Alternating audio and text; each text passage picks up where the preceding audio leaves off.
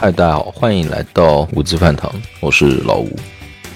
呃，这是没有搭档的一期，是一期我第一次尝试一个人 solo 的录制。没有搭档的话，也希望你们可以继续听下去啊。嗯，那为什么会想要来录制这一期节目呢？那由于众所周知的原因，上一周呢发生了。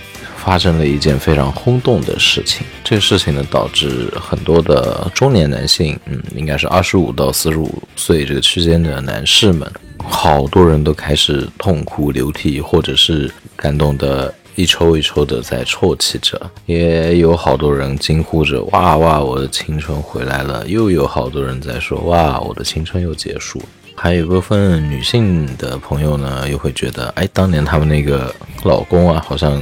突然活过来了，沉寂很多很多年以后突然活过来了。对，这个事情就是《灌篮高手》它上映了。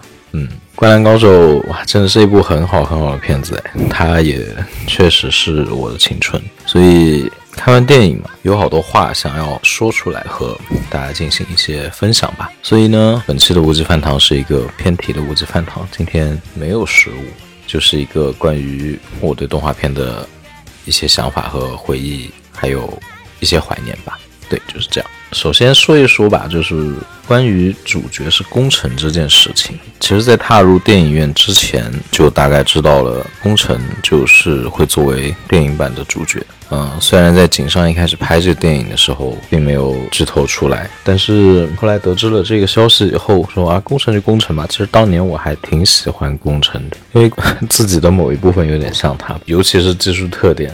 和他蛮像的，自己练球的时候都属于那种速度特别快，突破又特别狠，但是呢，跳投的命中率就是没有办法像三井那样作为一个外线大杀器去使用的这样的一个球员，所以我对工程一直都特别特别的友好。当知道工程是主角的时候，我好奇的其实是工程作为主角。他去会怎样的去看待这一支球队？有一点猜到了，就是才子应该会特别漂亮。对，情人眼里出西施嘛，所有动画里面这都是这个样子。但很多人就说啊，为为什么主角不是三井，不是和动画版一样的樱木，或者是可能赤木的接受度也会变得更高一点？那我觉得其实就是那个很经典的原因啊，工程是一个需要补全的角色。那么我当时看完电影，在看着那个最后字幕的时候，回想了一下，回想了就是我看过的漫画，以及到动画，再到现在电影所有的那些情节里面的所有人，樱木嘛，他第一次出场的时候，毫无疑问的 TV 版的主角啊，漫画版的主角哦，漫画版的主角这个事情，稍后我会做一些见解吧。就是樱木，反正至少他作为动画片的主角，一出场就是他。然后紧接着下一个出场谁是流川枫？流川枫在天台上睡觉，然后他和樱木的第一次相遇。那么在此之后又是谁出场了？是赤木出场了。在赤木出场结束了以后呢，再下一个出场的就是宫城良田。但是呢，宫城在那个时候。他出场只是因为，哎，失恋五十次这个事情和樱木有的一比，这是一个他的很简单的背景介绍。那么再往后就是三井，随着故事的进行下去，其他所有的角色对他们的背景故事其实都有一个比较，我我觉得是比较好的补完。嗯，就让樱木是看到安西教练病倒的时候想到了他的爸爸，描写到了樱木的家庭。那么我觉得在这一方面。整个樱木的形象，他就刻画的是比较完整了。为什么樱木会变成一个街头霸王式的男生？那么流川枫呢？流川枫就是一个球痴啊，一个嗯比较聪明，情商一般般。的一个球痴，那么对于一个球痴来说，我觉得刻画的很成功，就是把他刻画成一个球痴这件事事情完全做到。那么他跟仙道相比的，仙道可能身上更有更多一点的普通人的感觉，流川枫就完完全全的是一个球痴，特别纯粹的一个球痴，那我觉得也很成功。然后到了三井，那三井不用说，我觉得他是。整个日漫史上，不仅仅是这部 SD 啊，是整个日漫史上，他算是塑造的非常成功的一个角色之一。如果有排名的话，他一定会在前十甚至前五这样的水平里面。三井就是这样的一个角色，他没有需要补完的，这角色真的太棒了。那么还剩谁？赤木，赤木本身其实没有太多关于他的描写，但是在木木公园的回忆里，在三井球馆闹事的那一段的回忆里，又把这个赤木整个的形象刻画得很好。从当时的一个哎很有傻大个那种感觉的一个角色，慢慢成长成为了以全国制霸作为梦想的一个高中生，变成了高三这样一个品学兼优的。呃，好大哥这样的人物，那么我觉得赤木也是养得蛮成功的。唯独宫城，宫城出了第一次失恋五十次，第二次把三井门牙给打崩了。后面关于他的部分，我觉得就没有，包括他所有的和襄阳交手、和海南交手，他和藤真的对位、和木的对位等等等等。呃，有描写，但是他都他都没有作为主角被描写啊。我觉得从这方面来讲吧，确实是井上雄彦他自己就欠工程一个背景的不完。看完了整整个剧场版以后，我觉得那工程作为一个小个子的后卫，他对于篮球的执念，我觉得他是完全不输给三井和赤木。可能我觉得跟流川那种球痴比他差了一点。因为在电影里面看到，篮球对于工程来说不仅仅是一个爱好，不仅仅是一个运动。嗯，我看到更多的是工程跟篮球之间有一种非常特别的羁绊。这个羁绊不仅仅是工程和篮球之间，还有工程的妈妈和篮球之间。对他妈妈来说，这个好像是一个很痛，但是又不得不去面对的一个事情。那么工程来，对于工程自己来说，篮球就是他哥哥的一个象征吧？我觉得。对他来讲，失去哥哥的少年来讲，那算是哥哥陪伴他的一种方式。呃，那一下突然就觉得，哇，宫城真的一定会好喜欢，好喜欢，而且真的是特别特别特别热爱，这是很感人的一点，我觉得。对，所以我觉得宫城特别感人。这个补完，从电影的情节上来说，我觉得它是完全 OK 的。嗯，所以呢，我个人对于以大家说的啊，以宫城作为主角来开启这条会议，我觉得 OK 啊，我个人是没有任何问题的。嗯，第二个部分是关于我觉得没有听到经典的 BGM 的一些想法。我在踏进电影院之前就没有想过，竟然会是这样的一种情况，竟然没有三斤大豆四根皮带啊，也没有只想凝视着你，连三井投三分的时候都没有直到世界的尽头。其实这是真的，我有点措手不及的一个情况。嗯，因为确实嘛，看这部动画，你或多或少肯定还是会冲着它的 BGM 去的。但是我觉得抛开这个方面来说吧，就是抛开它已经有了这么经典的 BGM，单纯从这一部动画的配乐来看，那我觉得其实配乐是特别特别棒。不要总是沉沉浸在过去的 BGM 里面走不出来。全新的这一套配的 BGM，我觉得真的不输给当年的动画。当年的动画有一点非常。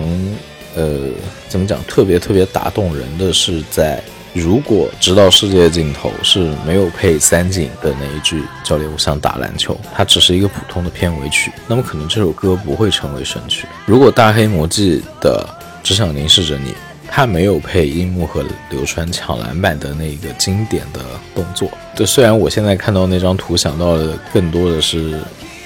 Dennis Rodman 和 Michael Jordan，他们两个的那，他们两个确实共同完成过这个动作。嗯，那么也许只想凝视着你，它也是只是一个普通的片尾曲。就就是我想讲的，就是这么一些我们觉得特别特别经典的歌，它总是会连带着一些特定的情节，去在心里面留下很深的印象，然后跟那个情节又特别特别的相配，两个东西一合衬，就觉得啊。它真的是一个特别特别经典的东西。那么与之类似的，应该还有像 EVA L 真心为你里面的 Kuma Suisa Todd 那首歌响起的时候，就是所有的一切都变成了橙汁儿。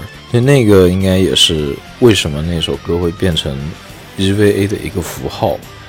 我觉得同样的道理，如果没有那个场景，它也只是一个简单的配乐而已。然后另一个方面嘛，我觉得其实这真的是九六年的 TV 版完结，应该是九五九六年，至今已经二十八年了。二十八年以后，其实我们大家真的球迷或者粉丝都会有在各种各样渠道看到，嗯，大黑魔记，大黑魔记二零一七年还唱过一次《只想凝视凝视着你》，当时现场的那个调降了，至少是降了一个 key，我觉得降了两个 key 吧，他已经唱不上去了，大黑。已经不是当时的那个小姐姐，她已经成大妈了。她已经变成董明珠了，嗯，已经和董女士差不多了。直到世界的尽头也是上山生，就是近五年、近十年的时候，他们的声音也和年轻的时候完全不一样，更别说。Manish 的两位小姐姐，他们在唱《捕捉闪耀的瞬间》，唱完了以后，现在好多人已经不知道这个组合。虽然我不得不承认，Manish 当时这首歌真的特别特别强，可是本身也是作为一个比较名不见经传的组合吧，嗯，甚至不像他们的作品本身传世的就很少，甚至不像唱那个《Rachel Dream》的 M.O.V.E，他们还留下了很多其他作品。那么讲到 B.A.D 也是解散了好久了。最后肯定是 My Friend，我的朋友，这首歌的坂井泉水姐姐，坂井泉水都已经走掉了这么这么多年。所有的这些演唱人，要么嗓子不行了，要么人已经离开我们了。在这种情况下，再去用当时的那个 BGM，这角度来说，我反而觉得全新的这套 BGM 它是更适合这套动画。因为原来的那套 BGM，它不仅仅是《灌篮高手》的配乐，而是我觉得是整个日本的在九十年代日式摇滚的巅峰的一个缩影。它的所有的曲子放在今天去听，我觉得它的编曲也完全的不过时，它对各种乐器的运用什么的都特别好。但是从那以后呢，再往后到两千年代滨崎步之后，呃，他们所谓的在这这两年日日本的歌曲里面很少出这么这么这么脍炙人口的歌了。那个确实是日式摇滚，我觉得最后的荣光之一吧。所以这几首 BGM 真的有被打上了特别特别鲜明的那时代的印记，所以它停在那个时代，我觉得也挺好。在看这电影之前呢，我看了另外一部的，也是一部热血漫，近近几年为数不多的一部热血番。呃，它的配乐的风格和我们现在看到的 SD 的电影版它的配乐的风格。我觉得就特别像，那么这个配乐的风格，我觉得也是代表了日式热血漫近几年的一个配乐的风格的一个趋势，所以我觉得它 OK 啊，配乐并没有构成什么不好的东西，对它并没有给这部电影减分，虽然我个人的心里对此是。其实是有一点点失落，在最后的时候，特别是樱木按照动画版的那个习惯，在樱木投最后一球的时候，不是应该有一个长定格吗？然后跟着啪啪啪那个拍球的声音，然后直到世界尽头，就想起来，哎，我觉得这样配起来是非常非常棒的。那但是他没有，OK，没有就算了，嗯。有的话，那我觉得当然会更好，可能更好哭。但是没有的话，不妨碍它依然是一部我觉得很不错的一部动漫电影。OK，这就是我对于 BZM 的看法。不要走开，一会儿继续，我们继续聊 SD。嗯，一会儿再见，拜拜。